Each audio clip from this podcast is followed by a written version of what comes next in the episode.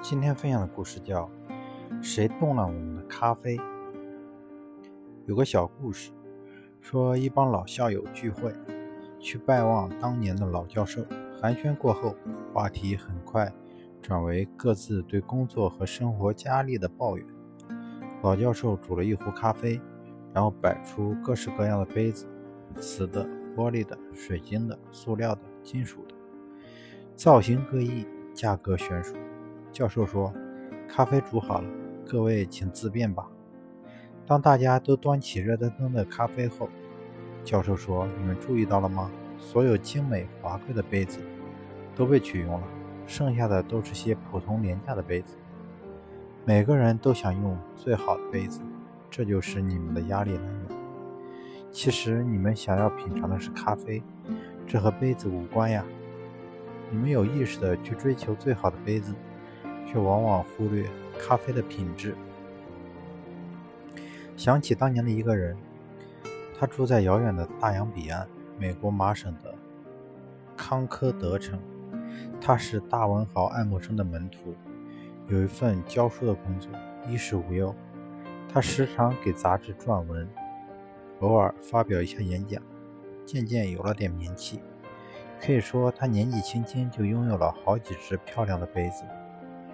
然而，就是这样一个人，于1845年初春的一天，提着一柄斧头走进瓦尔登湖畔的森林里，砍出一座小木屋，一住就是两年多，在此观察、倾听、感受、深思、梦想，做起了人山治水、无牵无挂的自由人。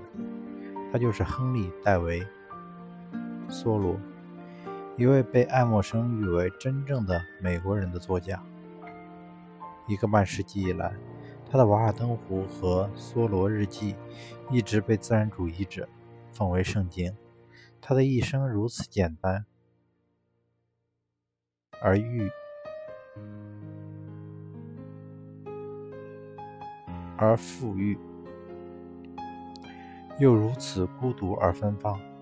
他手握最朴素天然的杯子，却品尝到了最纯正香郁的咖啡。又想起现在的一个人，他出生在童话故事般的中国北极村，北方苍茫壮阔的自然风光，在他柔性的笔下变得温顺恬静，富有灵性，并夹杂着淡淡的哀伤。那哀伤是向着人类的。他说。自然在作品中永远不会是单纯的角色。他任职于繁华的都市，一年中却有很大一部分的时间隐身于故乡的林莽雪原中。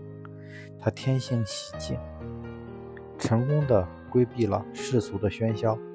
他独自啜饮原汁原味的咖啡，带着略略的苦涩，脸上却始终荡漾着优雅的笑容。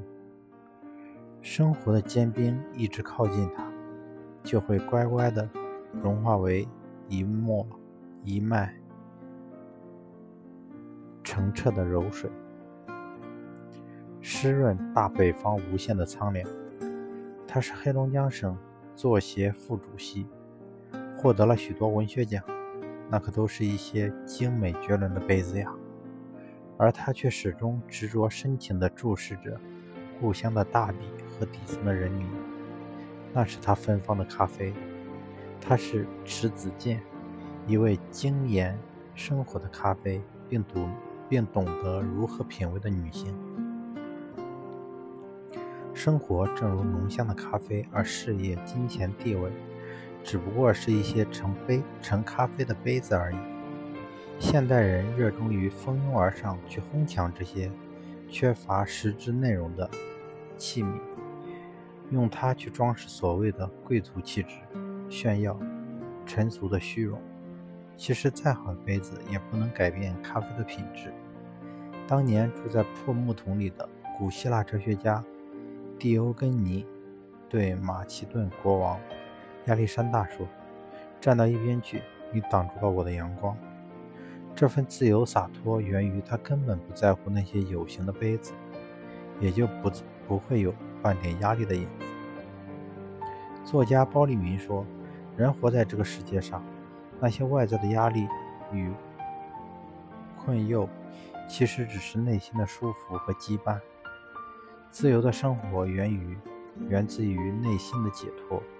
其实真正懂得生活的人，只需递欧跟你的一根一只破碗，就可以尝到醇厚香浓的咖啡。然而那些精美华贵的杯子，却一直让我们觉得口淡。